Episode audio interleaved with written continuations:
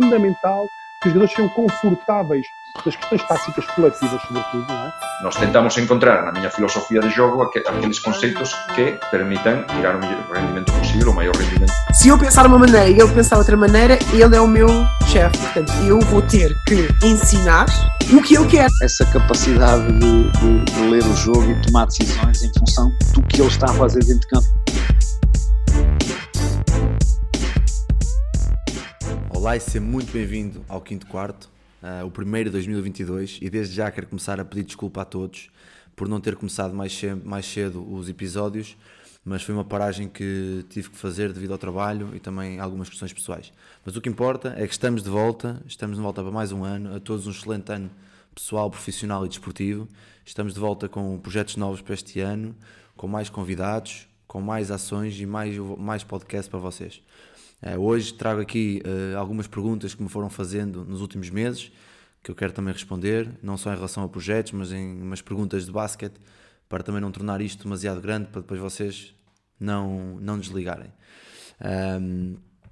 Começando, começando primeiro pela, pela, pela, questão mais, mais pertinente, a questão do Nemias, que me perguntam bastante o que é que eu acho do Nemias na NBA, se acho que vai ficar para a G-League, se vem para a Europa.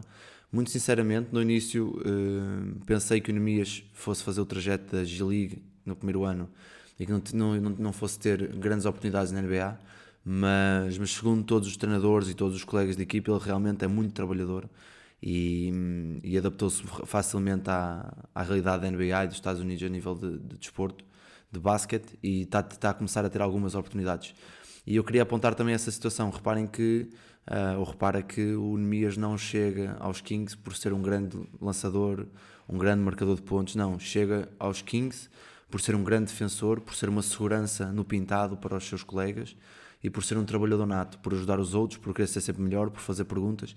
E isto é um grande, é um grande conselho para todos os jovens atletas e mesmo para todos os treinadores jovens que querem, querem, querem seguir esta carreira, de querem sempre mais e melhor, trabalharem e não preocuparem tanto com as vitórias com as, com as derrotas, se marco 10 pontos, se marco 5, mas sim se faço tudo o que está ao meu alcance para ser uma boa pessoa e um bom colega de equipa. Acho que é uma, uma grande mensagem que o Nemias, de forma indireta, um, está a passar. Obviamente, com a questão do, de termos um português na NBA, o basquete tem alguma preponderância, ou, ou ganhou mais alguma preponderância no, no panorama português. Há cada vez mais jovens, uh, temos agora três ou quatro jovens que, que já começam a, talhar o seu caminho, o seu caminho para, para poder lá chegar, sendo ele, sendo o Ruben Prey o mais, o mais perto de tal, que aos, aos 15 anos, agora aos 16 anos, um, joga, já, já jogou alguns minutos na Lebor, na segunda Liga Espanhola, e é uma das, uma das figuras do Juventude Badalona na sua geração. Um, mais, mais coisas, vamos lá ver. Um, tem aqui o, um físio amigo meu, André, que pergunta que gostava que falasse um bocado sobre a questão da, da recuperação dos atletas e a, e a relação entre um treinador e um atleta, a nível, a nível da questão das, das, das lesões. Bem, eu enquanto jogador tive, tive lesões graves, aliás, comecei a ser treinador mais cedo porque, por causa de lesões no joelho, por isso eu tenho uma, uma, uma um ponto de vista um bocado diferente em relação às, às lesões. Acredito que seja muito difícil no alto rendimento jogar sem dor ou jogar a 100%, Uh, e tenho treinadores que já jogaram e amigos meus que jogam e que têm sempre algum toquezinho, alguma coisa, é muito difícil estarem sempre a 100%. Mas a nível de formação, a não ser que seja um contexto muito específico um jogo muito específico, eu acredito sempre em recuperar primeiro uh, a lesão a 100% e depois jogar. Isto porquê? Porque vão ter repercussões mais tarde na, na vida, seja, sejam eles que voltem a ser jogadores ou não, acabam sempre por ter repercussões. Por isso acho importante recuperar bem de uma lesão, recuperar a 100%, um, para poder depois ter um rendimento muito maior. O que acontece muitas vezes é que eu recupero a 60%, 70%, entra todo o gás e volta a ter uma recaída passado uns meses. O que eu acho é que se deve recuperar a 100% totalmente, desde que, quando digo 100%, é uh, ter, uh, ter a alta médica ou a alta do fisioterapeuta para poder jogar, sem, jogar e treinar sem limitações. E eu acho que é muito importante na nossa relação entre treinador e atleta. Uh, gerir essa relação com as lesões, primeiro, fazê-lo ver que não é o fim do mundo, ou vê-la que não é o fim do mundo, e que podemos estar sempre a treinar alguma coisa extra. Eu vejo as lesões, principalmente as, as curtas, como um, um, excelente, um excelente tempo para melhorar um pequeno, um pequeno, uma pequena coisa no nosso jogo. Por exemplo, tive uma atleta aqui na academia que magoou-se na mão direita num dedo, e uma das falhas do jogo dela era a mão esquerda. E durante três semanas só treinou a mão esquerda e agora está muito mais à vontade com isso. Ou seja, o ideal é ver sempre o, positivo nas coisas. E depois eu sou, sou muito restrito na questão do, do fisioterapeuta. Se o fisioterapeuta diz para fazer 5, nós fazemos 5, não fazemos 6. Se queres fazer 5 noutra altura, isso é outra história. Mas nós temos que fazê-los ver que é um processo demorado e que vai demorar, que demora mais, mais tempo do que eles gostavam, mas que têm que criar essa, essa, essa capacidade de, de serem pacientes e resilientes numa recuperação. Mas acima de tudo é fazê-los ver que estamos lá para eles, um, ajudá-los nessa, nessa parte mental, porque as lesões não são só físicas, mas também mentais. Um, e para quem, tiver, para quem não tiver essa, essa grande noção, uh, a Nadia Tavares tem um livro somente sobre a lesão e tudo, mais virado para a parte da psicologia e todo, tudo o que acarreta essa, essas grandes lesões. E eu acho que é muito importante o facto de eu também ter, ter passado por, esse, por, essas, por essas situações, faz com que eu também tenha algum, algum a dizer perto deles. Por isso é mais fácil para mim poder. Já acabou por ser, lá está a coisa positiva. Lesionei-me, acaba por ser positivo, eu consigo ajudar os miúdos. Diz-me só uma coisa: a tua placa não está com os cantos todos partidos tanta vez que tu mandas ao chão quando chateias com os teus atletas? Tá, não tá? Pois a minha também, por isso é que eu arranjei uma solução muito boa que é a 5 Clipboards, a nova parceria deste podcast, que é uma marca que produz e personaliza produtos para treinadores. Assim tem como principal produto as placas estáticas totalmente personalizadas, com o teu nome, com o teu logo, com o que tu quiseres. Também produz agendas e cadernos de treino e tem uma grande box que podes ver em 5clipboards.pt ou nas redes sociais deles. Mas não te esqueças, ainda tens 10% de desconto em todos os produtos usados o cupom 5 quarto. Por isso não percas esta oportunidade e visita-os. Depois tem aqui outra pergunta do, do Rafael Teixeira, muito interessante, que é a diferença entre o jogador autónomo e o jogador automático. Um, hoje em dia, cada vez mais, uh, o jogador pede-se que seja autónomo, que tome decisões e que, que não, como nós dizemos, que leia o jogo. Mas acima de tudo, eu, eu, eu não acredito tanto em jogadores autónomos e automáticos, mas acredito em treinadores autónomos e treinadores automáticos. Eu quero dizer isto o quê?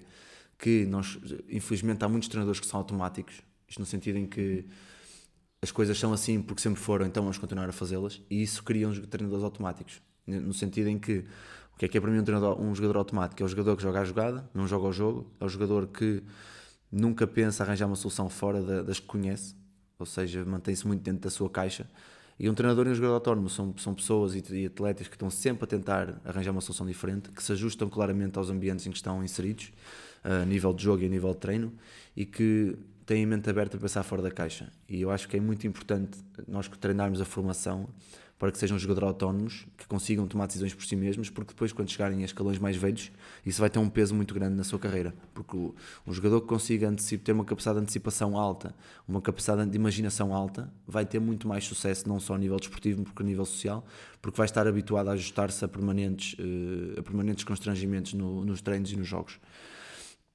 mas eu acho que está muito melhor, atenção, acho que cada vez mais temos melhores jogadores, é mesmo preciso dar aquele clique final para conseguirmos uh, ter, ter uh, as seleções depois com 4 ou 5 jogadores de alto nível para depois podermos começar a ter alguns resultados a nível sénior e ter mais music para fora e, e NBA e etc. Uh, eh, mais perguntas. Perguntam-me sobre a defesa pressão campo inteiro, as minhas ideias. primeiro, seja homem ou seja press, há uma, uma regra que, que, eu não, que eu não descuro que é nós temos que pressionar a campo inteiro o jogo todo. Se nós queremos ser uma equipa que quer jogar noutros patamares, temos que ser capazes de correr o campo não só para o ataque, mas também na defesa. Temos que ser capazes disso. E isso começa por uh, pressionar linhas de passe, fechar o campo do lado contrário, uh, obrigar as equipas a dar. Uh, nós temos muito esta ideia de obrigar a, fazer mais uma ação. Ou seja, dar mais um drible, dar mais um passo, ter que fazer mais, um, mais alguma situação que a, que a defesa não esteja habituada. E depois, dentro da pressão campo inteiro, seja homem, seja press, nós jogamos aqui muito com as ideias de, de saltar no 2 contra 1, um, pela decisão dos, dos jogadores, não pela nossa, mas com algumas ideias que são pertinentes.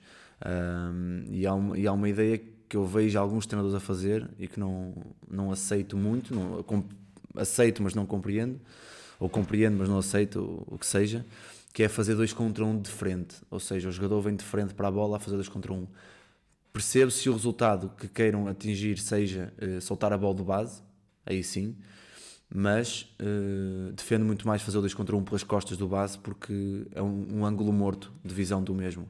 e, ele não, e é muito mais fácil para nós criarmos maus passos e situações de turnover para a outra equipa, fazendo 2 contra 1 um a partir das costas, ou passar a linha de bola, do, a linha de ombros do defensor que vai fazer 2 contra 1, um, algo desse género.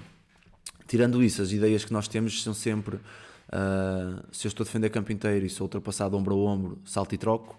Se estou o ombro com. Se, se, se não me ultrapassa o ombro, então a, a ajuda que dou do lado da bola é stante e, retor, e, e, e, retorna.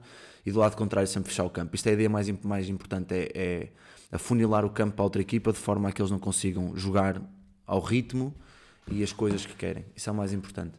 Um, extra perguntas também, perguntam-me também sobre, sobre os projetos. Uh, eu quero já deixar aqui que vai sair, e estou já aqui a, anunciar em primeira mão, que vai voltar a Zona Press. Ok? Uh, eu sei que muita malta já me tinha pedido e finalmente vou conseguir trazer a Zona Press. Infelizmente não vai ser em modo stream, como fizemos no, no confinamento, mas vai ser, vai ser gradual, vai ser com treinadores portugueses, sobre equipas desses mesmos treinadores e que basicamente, para quem não conhece, é um, é um projeto onde nós vimos o jogo, temos acesso aos planos de jogo da equipa e depois analisamos, o treinador analisa connosco uma parte do jogo. Porque é que defendemos isto? Porque é que atacamos isto? O que é que procuramos? O que é que não procurávamos? E cada vez que eu faço uma coisa dessas, eh, aprendo imenso e, acredito que, que, vocês também. Em relação ao podcast, vamos continuar com, com convidados, vamos trazer mais jogadores vamos trazer mais dinâmicas. Quero que tu também desse lado nos ajudes a, a ser melhores e que comeces a, a, mandar feedback sobre que jogadores, que treinadores queres, que temas queres ouvir, que projetos é que achas que possam ser diferentes. Nós estamos sempre, estamos sempre prontos para, para, para receber esses feedbacks. Depois, extra, esses, essas, essas coisas, esses projetos vocês já, já sabem.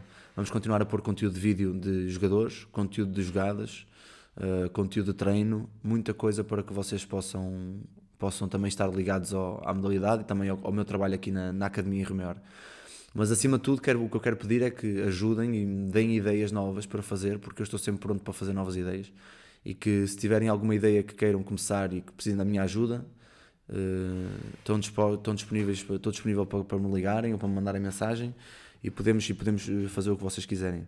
Mas acima de tudo, quero começar o ano por agradecer. Uh, antes de finalizar aqui este episódio, quero agradecer a todos porque andamos nisto já há mais de dois anos. É um projeto que é o meu bebê, né?